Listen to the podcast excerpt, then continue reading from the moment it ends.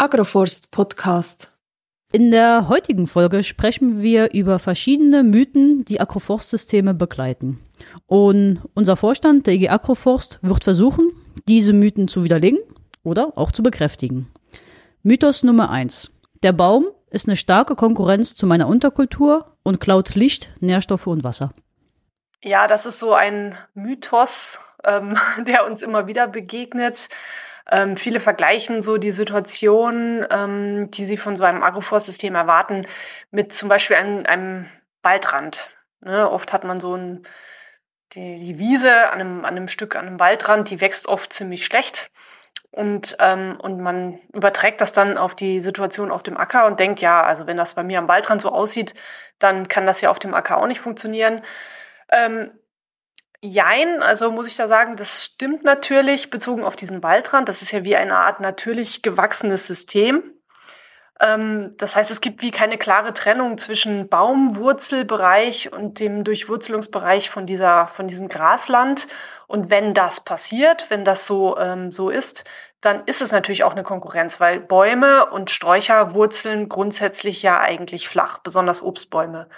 Und wenn man den Baum eben nicht konsequent, so, konsequent von Anfang an so ein bisschen dazu erzieht, sich tiefer, also unterhalb der Kulturfläche zu verwurzeln, dann wird er natürlich de facto auch zu einem Nährstoff- und Wasserkonkurrent. Aber eben dadurch, dass wir dieses System so ein bisschen künstlich anlegen und ähm, eine Bodenbearbeitung anstreben, relativ dicht bis an die Baumreihe ran, kann dieser Punkt eigentlich nicht passieren in einem modernen Agroforstsystem. Ja, der Schatten, das ist auch immer so, ähm, wird auch immer angeführt, ja, wenn es so, so stark beschattet, dann kann ja auch nichts wachsen. Und ähm, Fakt ist natürlich, dass wir viele Randeffekte haben in Agroforstsystemen. Aber ob das wirklich auf den Schatten zurückzuführen sind, ist oder auf ganz viele andere Faktoren, das ist eigentlich gar nicht so richtig klar. Ähm, also es kann ganz viele Gründe haben, warum es im Randbereich zwischen der Unterkultur und dem Agroforststreifen schlechter wächst. Es kann sein, dass zum Beispiel die Nährstoffverteilung ähm, nicht so richtig gut funktioniert hat.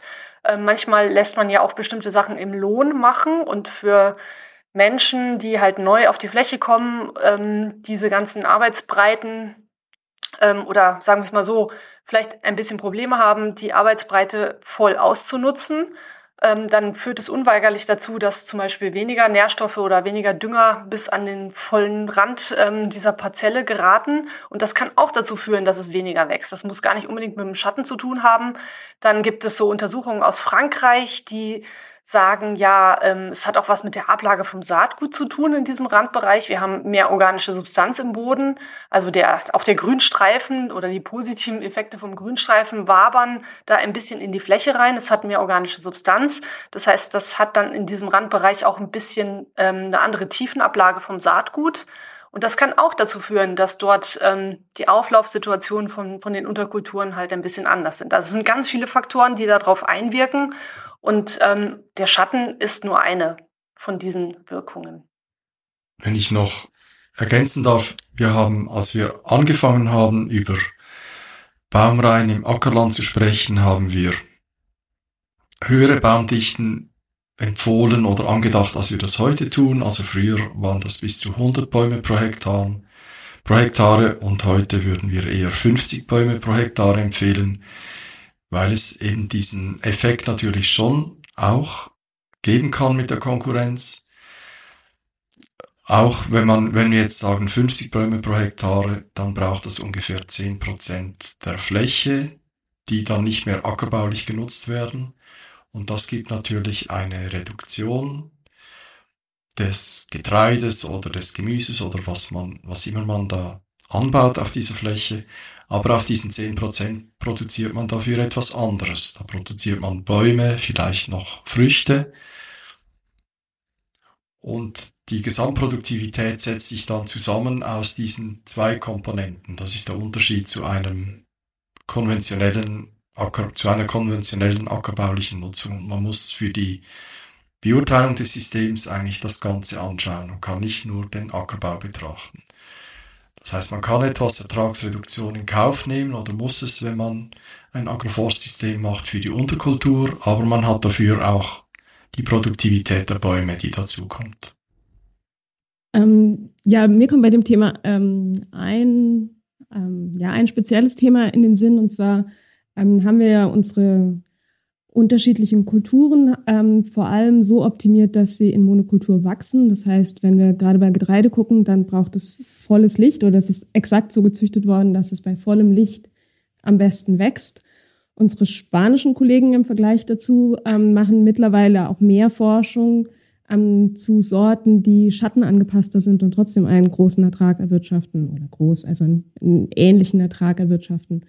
Das heißt, man könnte sich auch überlegen, ob man mit der Züchtung und der Forschung in die Richtung geht, dass man speziell für, ja, für Agroforst oder für Schatten, äh, Regionen mit mehr Schatten natürlich auch die angepassten Sorten haben könnte.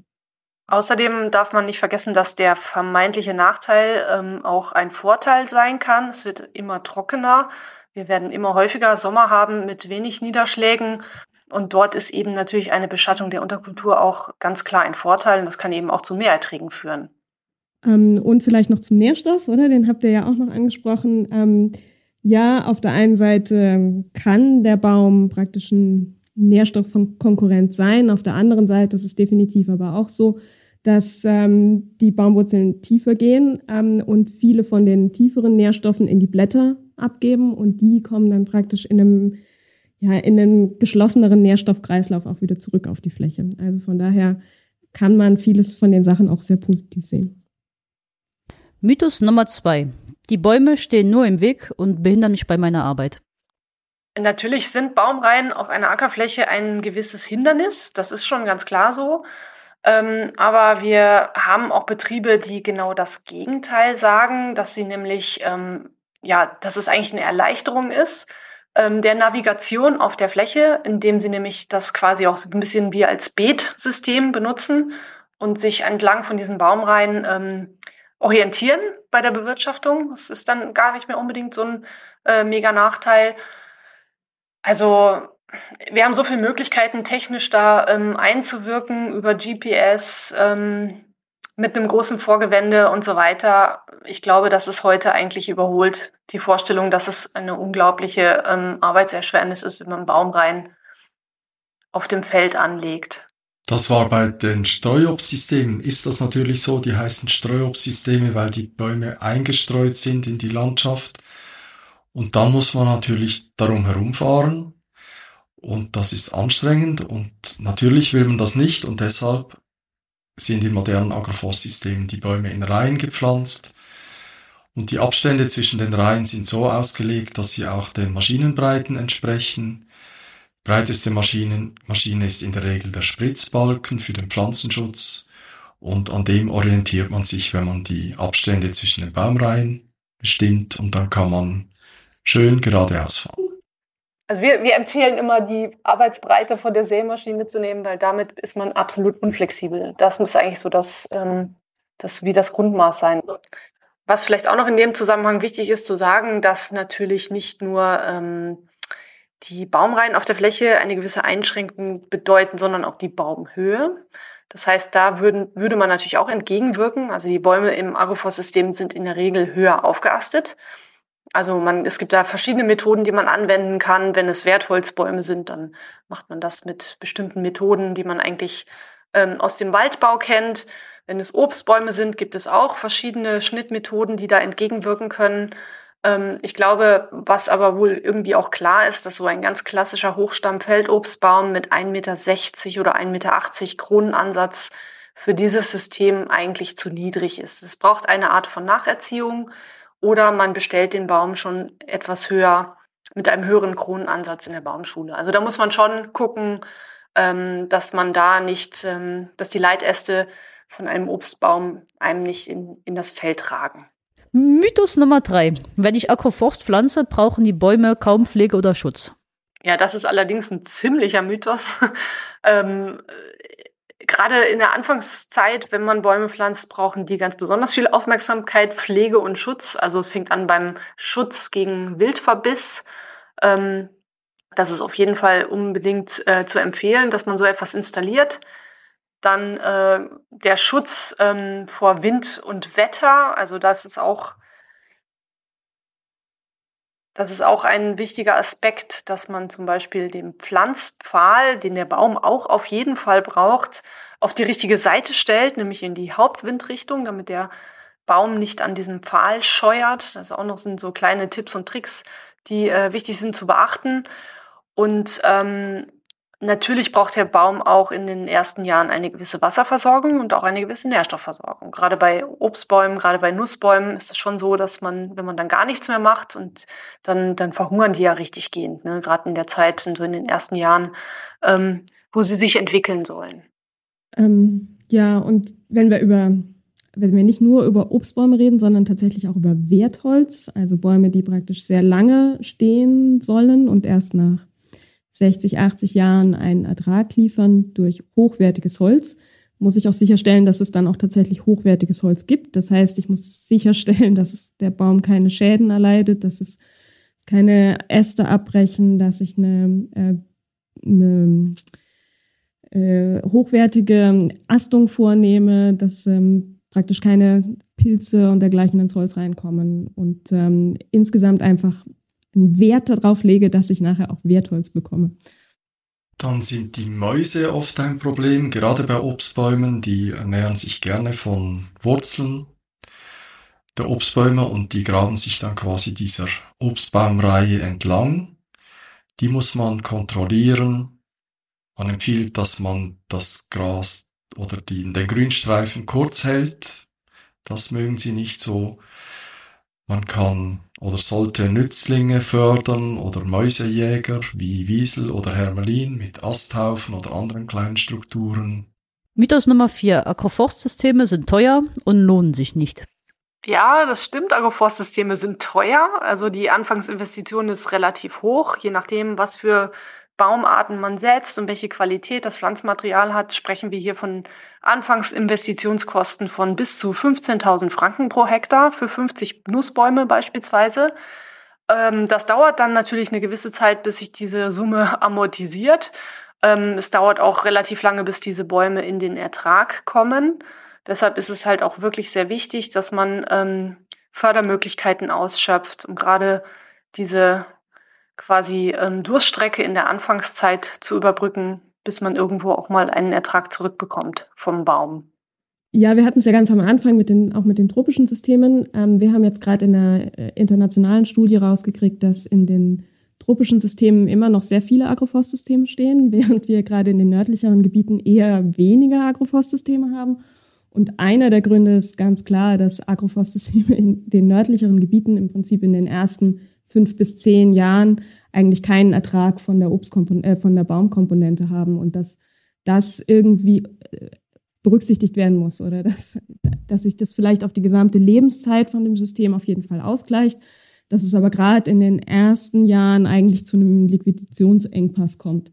Äh, nicht Liquidations, Liquiditätsengpass kommt. Ähm, und ja, das schwierig nachzu, ähm, ja, aufzuzeigen. Vielleicht über einen anderen Punkt. Also auf der einen Seite gibt es ja die betriebswirtschaftliche Analyse, aber auf der anderen Seite gibt es auch immer eine volkswirtschaftliche Analyse. Und ich denke, wenn wir von der volkswirtschaftlichen Seite gucken, dann haben unsere Agroforstsysteme allein aufgrund der vielen Leistungen, die wir schon im ersten Teil erwähnt haben, schon auch ihre, ihre Daseinsberechtigung und auch das, was Mareike sagt, dass es gibt auch eine Berechtigung, warum man sie fördert, weil genau diese Leistungen ja irgendwie auch demjenigen, der sie bereitstellt, auch zur Verfügung gestellt werden sollten. Wir sind auch in so einer Umbruchzeit, dass eben diese Leistungen auch immer mehr monetär in Wert gesetzt werden können. Allen voran natürlich so gewisse Klimaschutzleistungen. Also das hat man sich früher überhaupt nicht vorstellen können, aber tatsächlich gibt es heute einen Preis für CO2 und äh, es gibt immer mehr Projekte, wo auch das fördern, genau diesen Aspekt. In Zukunft könnte man sich auch andere Finanzierungsmodelle überlegen für Biodiversität, für die Wasserleistung. Also das sind alles so Themen, die wahrscheinlich kommen werden in Zukunft. Wir haben in diesen europäischen Forschungsprojekten auch versucht, die Wirtschaftlichkeit von Agroforstsystemen zu berechnen. Ähm, man kann sich vorstellen, wie schwierig das ist, das auf Jahrzehnte hinaus dann da auszurechnen. Und ähm, ich muss zugeben, dass ich dem auch nicht wirklich immer traue es ist sicher eine Anfangsinvestition und dann ist es auch ein gewisses Risikokapital, das man da schafft und man geht quasi davon aus, dass man in 60 Jahren, wenn man jetzt zum Beispiel Wertholz produziert, dann in 60 Jahren auch Wertholz ernten kann. Das macht man dann aber nicht mehr selber, das, sondern das sind dann in der Regel die Nachkommen. Und das lässt sich vergleichen mit einer äh, Anlage in, in einer Finanzanlage, wo man auch hofft, dass man in Jahren oder Jahrzehnten dann da einen Gewinn erreicht.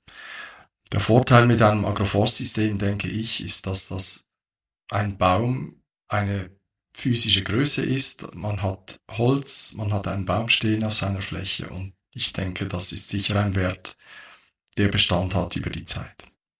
Mythos Nummer 5. Ich kann, darf, soll nur Obstbäume pflanzen. Also das ist genau, das ist so ein Punkt, dass natürlich im Moment ähm, die Direktzahlungsverordnung gewisse Vorgaben macht. Also wenn man in den Genuss von diesen Fördergeldern kommen will, dann sind es vor allen Dingen die Hochstammfeldobstbäume, Steinobst und Kernobst, die gefördert werden und daneben aber auch gewisse Wildobstarten wie ähm, Speierling, Elsbeere, Maulbeerbaum fällt darunter, Nussbäume, Wildkirsche und auch die Kastanie. Aber das ist dann auch schon alles, was förderfähig ist momentan. Ähm, andere Laubbaumarten wie Eichen, Bergahorn, ähm, Erlen und so weiter, die sind momentan nicht förderfähig im Rahmen der Direkt. Aber das heißt natürlich nicht, dass man da nicht pflanzen darf. Einer der Agroforstpioniere hat mir das war vor 10, 15 Jahren einmal gesagt, er hat sich erkundigt nach den Fördermöglichkeiten und hat dann eben diese ganzen Einschränkungen vom Kanton gesagt bekommen, welche Baumart und in welchen Abständen. Und dann wurde ihm das zu kompliziert und er hat gesagt, ich will mein eigenes Projekt machen und verzichte auf diese Direktzahlungen und hat dann die Bäume gepflanzt, die er wollte und so wie er das machen wollte. Ähm, dass wir nur Obst pflanzen können, hat, ist, wie Mareike ja schon gesagt hat, hauptsächlich der Direktzahlungsverordnung in der Schweiz ähm, geschuldet. Das heißt aber nicht, dass Agroforstsysteme nicht anders aussehen können, so wie Felix das ja gerade schon erklärt hat, gibt es ähm, Betriebe, die das anders machen, weil sie das anders wollen. Und es gibt aber auch ähm, Standorte, die ähm, anderes, also Potenzial hätten, auch andere Baum, Baumarten pflanzen zu können. Wir haben jetzt zum Beispiel einen Biolandbetrieb, der, nee, nicht Bioland, einen Biobetrieb, ähm, der Schwarzerle dazu gepflanzt hat, einfach um ähm, mehr Knöllchenbakterien oder mehr Nitratfixierer ähm, in den Boden zu kriegen. Also es gibt definitiv andere Lösungen und nur weil äh, Obst hier bevorzugt finanziert wird, heißt es nicht, dass es ähm, am Standort auch immer nur die einzigste Lösung wäre, die Sinn, die Sinn macht. Mythos Nummer 6. Mit Agroforst kann ich mich gegen oder für den Klimawandel wappnen? Also ich hoffe, dass das kein Mythos ist, sondern dass äh, tatsächlich ähm, Agroforstsysteme im Laufe ihrer, ihrer, ihrer Lebensleistung ähm, zur Resilienz beitragen. Also ich bin auch absolut überzeugt davon. Ähm, von daher ist das für mich kein Mythos, sondern die Hoffnung, dass es so wird, beziehungsweise die, Ergebnisse, die man jetzt schon gesammelt hat in Forschungsprojekten hier in der Schweiz oder auch in Europa, die deuten eindeutig darauf hin, dass die Resilienz gestärkt wird von den Betrieben durch Agroforstsysteme. Also vielleicht, um das äh, zu konkretisieren, Resilienz heißt, oder damit erwarten wir, dass durch Agroforstsysteme die Klimaextreme weniger stark werden auf der Fläche, dass die Hitzewellen gebrochen werden zum Beispiel, oder auch, dass das Tierwohl zunimmt, wenn die Tiere eben Schatten haben auf der Weide. Und das untersuchen wir in EU-Projekten, bei denen wir auch jetzt eben an solchen Experimenten beteiligt sind und hoffen, dass wir das dann auch belegen können.